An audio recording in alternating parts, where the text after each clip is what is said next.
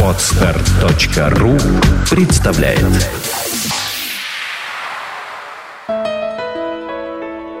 Все само. Авторская программа Евгения Якушева.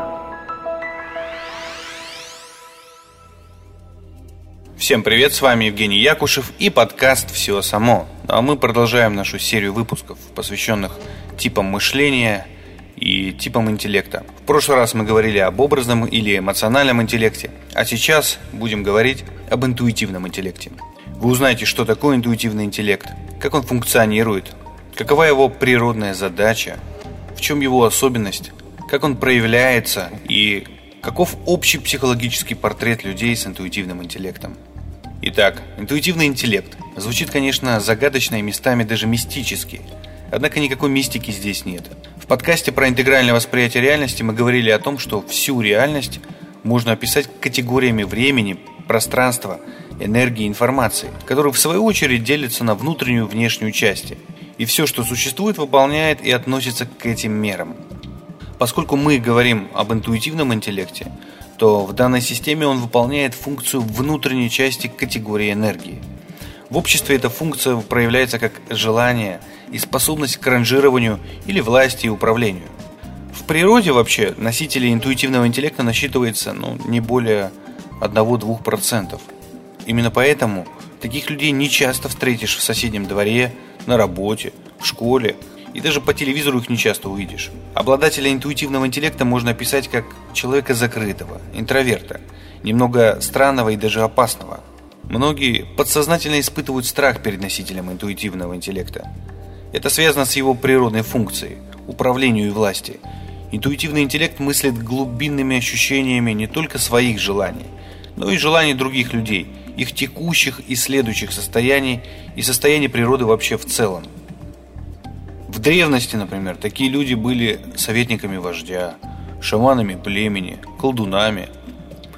Они решали, кому жить, кому умереть, кто опасен для стаи, а кто может принести пользу.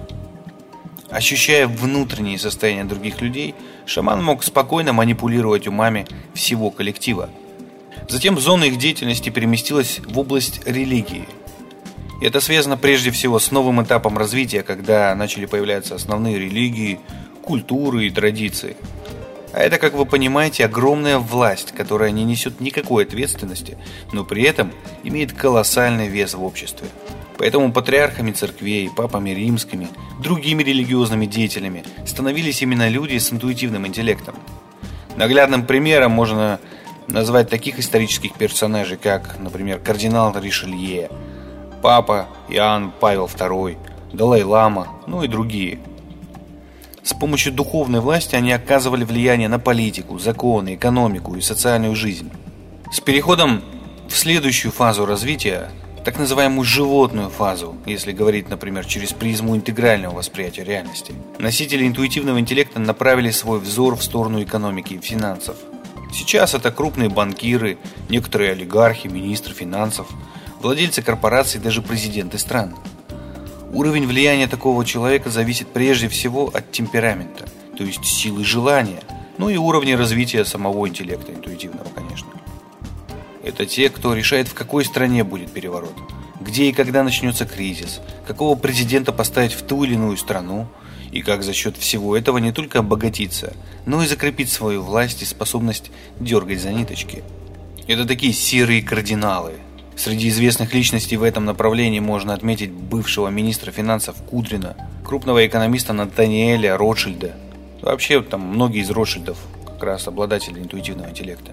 Березовского, Абрамовича, Ходорковского, Джорджа Сороса, Алана Гринспина, ну и других крупных финансистов там и владельцев корпораций. А также Сталина, Берию, Андропова, Зигмунда Фрейда, Вангу, Путина нашего – Бехтерева, ну и других людей. Еще с детства человек с интуитивным интеллектом, нащупав свои уникальные способности, начинает плести потихоньку интриги, например, со своими близкими, знакомыми, часто даже сталкивая их лбами друг с другом. Или ябедничая втихую в школе о том, как Маша и Петя курили за школой, например. Но не стоит воспринимать интуитивный интеллект как а, нечто негативное. Это не так. Как раз наоборот, именно благодаря интуитивному интеллекту группа может выжить в тяжелых условиях. Такой человек бессознательно ощущает опасность. Это напоминает собаку, которая ощущает ваш страх, даже если вы внешне улыбаетесь и жестами показываете, что не боитесь ее. Каким образом вообще собака или любое другое животное ощущает ваше внутреннее состояние?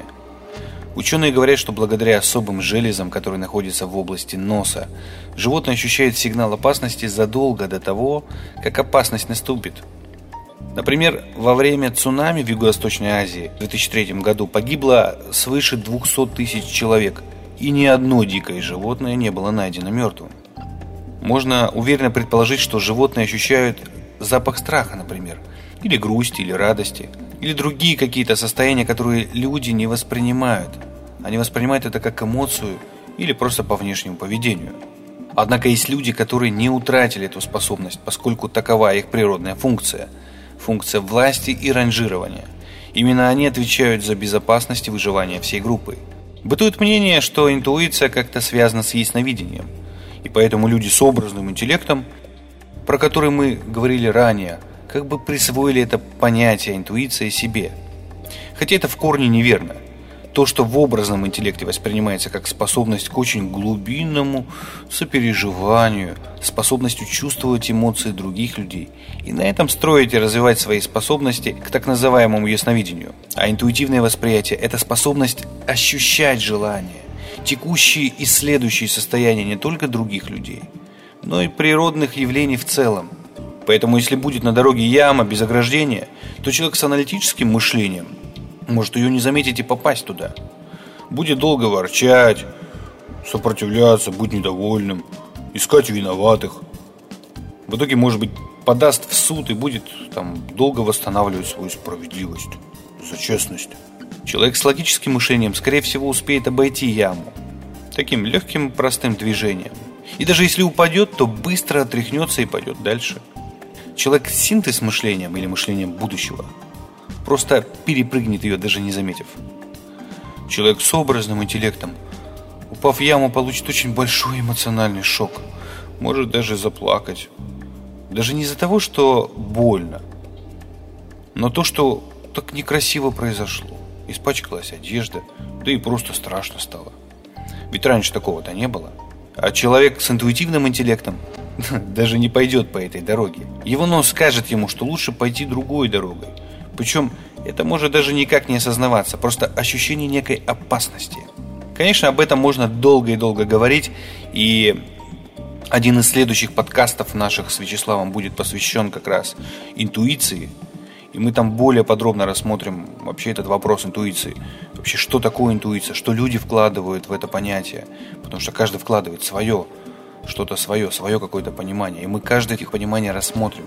А сейчас мы говорили именно об, об общих характеристиках интуитивного интеллекта, как он функционирует, как он проявлен. Ну а мы встретимся с вами в следующих подкастах. Будьте счастливы прямо сейчас. Сделано на podster.ru Скачать другие выпуски подкаста вы можете на podster.ru